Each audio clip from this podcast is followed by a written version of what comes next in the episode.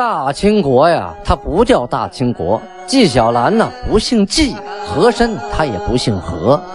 孝庄千万不能说自己是孝庄啊，叫声小主，那是你信口开河。白手绢的是妓女，肯定不是格格。今天呀，就听俊贝了讲一段清朝历史正说的《清通鉴》。听众朋友们，大家好啊！这回讲到《清通鉴》，清太宗天聪元年，农历的丁卯年，公元一六二七年，《清通鉴》呢有您的陪伴，童俊就不孤单啊！咱们继续讲。上次袁崇焕呢提出来啊，扩大疆域，把战线向前推进，开疆扩土，开垦土地，安置老百姓。袁崇焕也说了，倘若城不完而敌至，势必撤还，是弃垂城之功也。是说呀，我们得抓紧啊！如果没修完，敌人大军就来了，发现我们修城，我们肯定逃跑啊！逃跑了一把火，人家把城烧了。我们的眼眼门前的功劳没了，白干了。所以啊，趁着敌人啊在打朝鲜没撤兵呢，这个时候我们赶紧啊跟他们说一些好话，劝他们我们要求和，一边求和。他们也没兵打我们，我们跟他求和就有时间赶紧修的几座城啊。等到敌人醒过味儿来啊，明白过来，我们这三座城啊修完了啊，等于呢在宁远之外又搞了三座宁远。我们步步为营，一步往前走四百来里地，啊，固若金汤啊！天启帝听完之后啊，嗯，非常高兴的就同意了。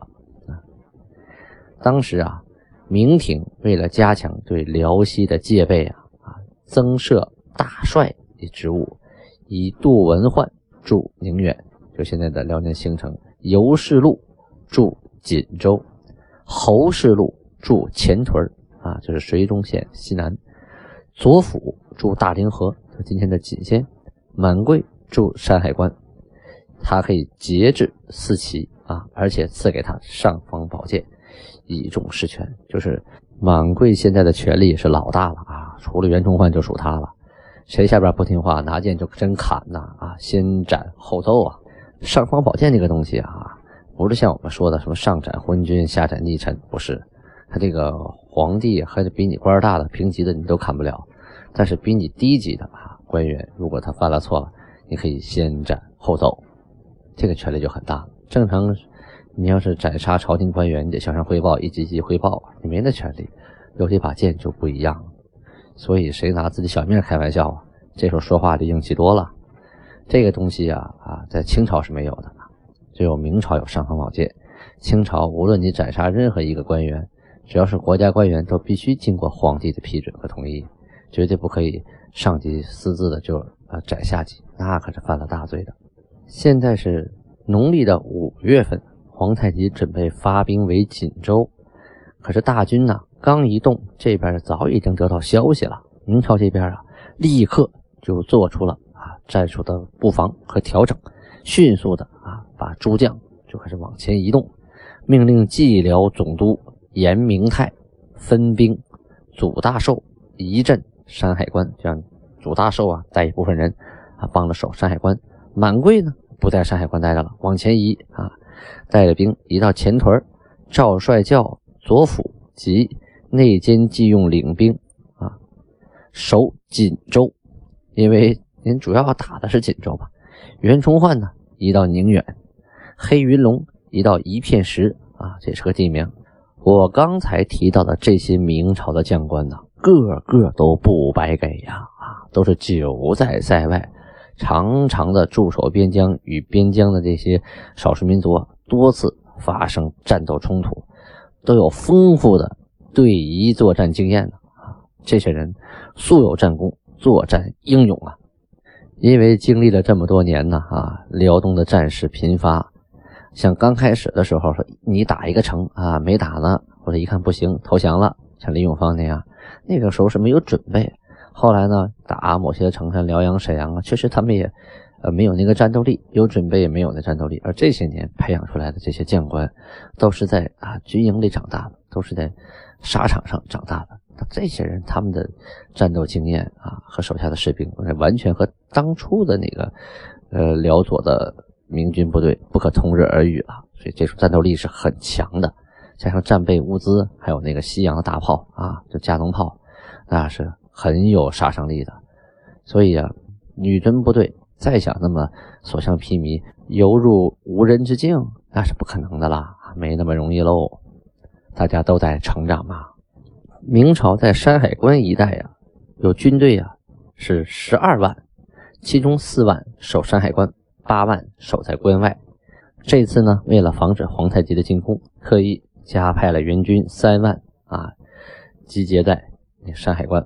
而且这三万人呢，也都是精兵良将啊，绝对没有酒囊饭袋、大草包，没有，全都是些能征善战之人呐，个个都不白给呀。咱们话分两头，当初皇太极派大兵去征讨朝鲜的时候啊，就想到了这一点啊。我的大部队去打朝鲜了，一旦让明朝发现了，他马上偷袭我，我拿什么来防备呀？我兵力不足啊。于是啊，趁这个当口啊，赶紧跟袁崇焕往来书信，我要求和，我要要这个要那个啊，这是烟雾弹啊。目的呢，是为了拖延时间啊，啊，给自己一个喘气的机会，将来逮到机会，然后等部队回来了啊，南下。可是呢。他打的如意算盘是挺好，袁崇焕呢也是跟他玩障眼法，两个人互相的走书信，和明朝这边呢也是麻杆打狼，两头害怕啊，他也怕金军向南偷袭啊，因为他就一个宁远城啊，宁远城外什么都没有啊，所以呢也是通过这种书信的方式跟皇太极求和，同时抓紧修城。这皇太极呢也不傻呀，也有耳目啊。听说哟吼，明人一边跟我求和啊，通书信，一边把城都修到锦州大宁河、小宁河来了，到处安住人马。这将来我不用打宁远呢，我连这三城我都过不去啊。所以啊，决定了，带领大部队啊，从朝鲜部队一回来以后，亲自啊征讨民国，留两个人，留着杜度和阿巴泰守盛京城，就是现在的沈阳城啊。本月初六日啊，大部队开拔起行。他选择了一部小部分精锐啊，就是常打仗的、非常有经验的为前哨。前哨是干什么的？主要负责探听敌情和捉拿活口、捉舌头啊。抓到民兵以后回来好审呢。知己知彼，百战不殆嘛啊。他让贝勒、德格类、吉尔哈朗、阿基格。岳托、萨哈连啊，还有豪格率领一部分部队为前队啊，在前面走。剩下的负责攻城的诸将官啊，率的兵带着云梯呀、什么车子呀、盾牌呀等等东西为后队，因为他们辎重啊很多，还有大炮什么在后边走。皇太极和大贝勒代善、二贝勒阿敏、三贝勒莽古尔泰这四个大贝勒啊，统着大军居中，在中间走。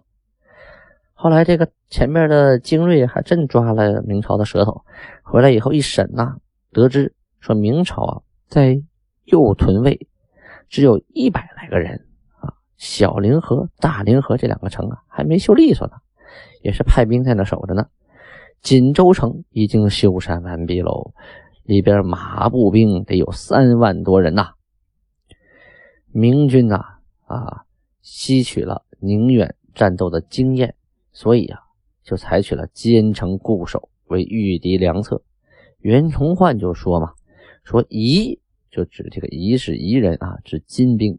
夷以累胜之势，而我积弱有余，十年以来战力不定者，今仅能半一守字，则知复战力所未能。”意思就是说呀，他金军这些年常打胜仗。我们就这点劲儿攒起来也不够跟人拼一下的。我们能做到的就是什么呀？就是防守啊，就是一个坚守的守字。让我们的士兵出去跟人家呃金军的部队打野外的野战，那送死啊，没那个能力啊。这一天啊，皇太极率领着两黄旗，就是整黄旗和镶黄旗，还有两白旗，就是整白旗和镶白旗啊，直趋大凌河。当时啊，明朝的平辽总兵赵帅教正在守锦州，他认为啊，大凌河、右屯啊这几个小城都没有竣工的，你你守不可能守得住啊，城墙没修好呢，所以就把这些守军呢，通通撤回到锦州。等清军一到，一看。空城一座啊，于是呢，大部队转转头啊，直抵锦州，开始四面合围，把锦州围的是水泄不通啊，如如铁桶一般。据考译呀，就是金军此次用兵的人数啊，各个书记载的不太一致。《明记北略》卷二赵帅教守锦州这段说呀。金兵十万余骑，啊，《三朝辽士实录》卷一上面记的是步骑十万余，这俩差不多啊。而《明史记事本末补遗》卷五锦宁战守则记为十五万，《明熹宗实录》卷八四啊，是第八十四回，七年就是一六二七年五月啊，上面记录说年初金国攻朝鲜兵力。不下五六万啊！同月又说皇太极此次选其精兵两万渡河而西，直指锦宁。后边又记东夷领兵系李良梅，共有四万人。而孙文良等人所著的《明清战争史略》啊，据此认为皇太极发动宁锦之役，用兵为五六万啊，金兵。把锦州给围了。明朝的守城太监季用、总兵赵帅教啊，就是据城死守啊。同时呢，派遣两个官员用绳子呀，出来出来给给给系下去的啊，就是跟金军呢讲和。这目的是什么呀？其实是缓兵之计，以待救援。皇太极呢不知真假啊，就是以礼相待来使。而且呢，给赵帅教写了封书信，劝其归降。啊，对这个使者呀也很客气。等这个使者回到这个城里呀，就等吧，等使者带回书信来呀。哎，早等早不来，晚等晚不来。突然呢，有金兵来报，说报啊，说有有一个大官，明朝有个大官站在城墙上，谁呀？就是赵帅教，在上面放声高呼啊，就玩了命的扯脖子喊呐。诚可攻，不可睡也。就是说，你攻城行，想说服我门都没有，这不坑爹吗？这不你先派使臣来，来那个来求和的啊！皇太极这才知道上他鬼子当了，太狡猾了。第二天一大早，金兵分两路啊，连拉带拽带扛带推，把车踢。挨排啊，就是登城用的那些东西啊，开始往前移动。马步兵啊，轮番进攻西北两处啊。赵帅教、卓辅、朱梅这个等人啊，玩命的抵抗，炮火矢石是交如雨下呀。这战斗呢，从早晨打到晚上，这城墙底下这个尸体。一层落一层，一层落一层啊！到了半夜呀，什么都看不见了啊！金军退兵五里，在西南下营。皇太极啊，立刻啊，就是下令派遣官员到沈阳城去调兵，兵不够了，这一下打掉了不少啊！增兵。第二天呢，用骑兵绕城而行啊！就形成一种威慑力。我拿了齐军，我就绕了城跑，跑的是狼烟四起，就看不清我多少人呢。袁崇焕呢，一听说金军围了锦州啊，就开始考虑了：我要是把宁远的兵派出去，突然中了他的计，他偷我宁远一下，我不就亏了吗？所以呢，他决定宁远的兵啊，按兵不动啊，千万不能动。这个地方最重要，这是中心呐。选精骑四千啊，就是骑兵四千，命令满贵、尤世禄、祖大寿率领这四千人奔东去支援锦州。二十二日啊，行到赵里山，在这个地方跟金军就遭遇喽。金军呢，分两股部队啊，将明朝的部队围在中心啊，不让你跑了。那头也是我，头尾都是我的人，咱们打吧！满贵游石路是左突右冲，奋勇血战呐啊，互有杀伤。过去啊，两兵交锋，在阵前呢是兵对兵，将对将，而这种遭遇战呢，打乱套了啊！这兵要对将，你就吃亏了，你打不过人家，一个将啊，干倒你十几个、二十几个兵很正常。可是还有一句老话说着：“双拳难敌四手，好汉架不住人多呀。”这当兵的没完没了的上，你这当将领的早晚有体力不支的时候啊。再有了，你穿的那么重的盔甲，那也沉呐。可是没盔甲也不行啊，那箭射到身上真受不了啊。就这样，两个人身上啊也被扎得跟刺猬一样啊。因为有盔甲在身，所以呢，这些伤还都不至成为致命伤啊，都难以致命，只是受伤而已。战斗打完了，四千人哪够那个这个清军一包饺子的？所以明军呢一看打不过，赶紧就撤呀，就逃回了宁远。在宁远呢，跟袁崇焕一起啊，就剩这点人跟袁崇焕守宁远，我不出去了，出去是是个死啊。在野外，我们不是个，还是在城墙上打比较靠谱。离老远放一炮，这多安全呐！金军呢，打完了，退回到塔山。整个皇太极带领部队啊，围攻锦州城，围了多少天呢？十天，就天天的攻城，天天的攻城啊！城底下死的人都不计其数啊！可是结果呢，是毫无进展，伤亡颇重啊！死的人太多了。二十五日啊，就是五月二十五日，大臣博尔金、图尔格从沈阳带着援兵到了。六月初五日啊，金军大部队从锦州撤离了，不再围了，觉得围吃不到甜头啊。因为开始啊，金军围锦州的时候，袁崇焕命令祖大寿。等等，军官呢，带着一批精兵啊，绕道从金军的后面偷袭啊，来和城里人形成两面夹击。同时呢，也派遣了水师啊，就是水军，从海上东出，好牵制这个金军的部队。同时呢，也请啊，就是恳请进镇。宣府大同的兵啊，赶紧赶紧的派兵来吧，帮我们守这个山海关。万一我们守不住，这山海关可不能断了啊！山海关要是被人攻破了，那京城就完蛋了。咱们刚才说过了啊，祖大寿领的援兵啊，路上跟金军打了遭遇战啊，逃回了宁远城，就没有赶到锦州。但是呢，锦州城根本没用援兵，就凭着坚城利炮，巍然不动。啊，所以你压根儿就毫发无损。到上个月的二十七号啊，皇太极觉得这么打不是个事儿了，就分出一支部队去转攻宁远。啊，这个刚修好的锦州城太难打了，还是打那个宁远去吧。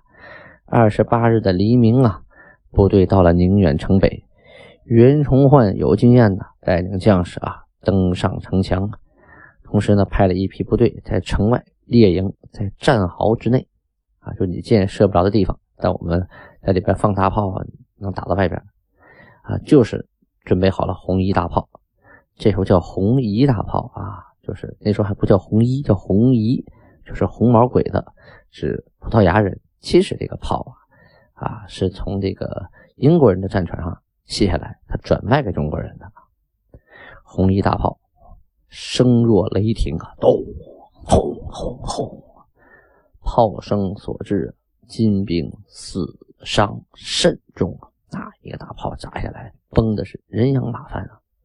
皇太极亲自啊带领整白旗，上面有个白龙旗啊，就被炮一下子给炸断了。着大火烧没了。第二天呢，又增兵奔宁远，守兵出城啊，这个守兵啊胆儿挺大，要出城要逆袭，他准备跟打野战，连战了数十个回合啊，但是呢又跑了回去。说实话，在野外战斗他还不是个。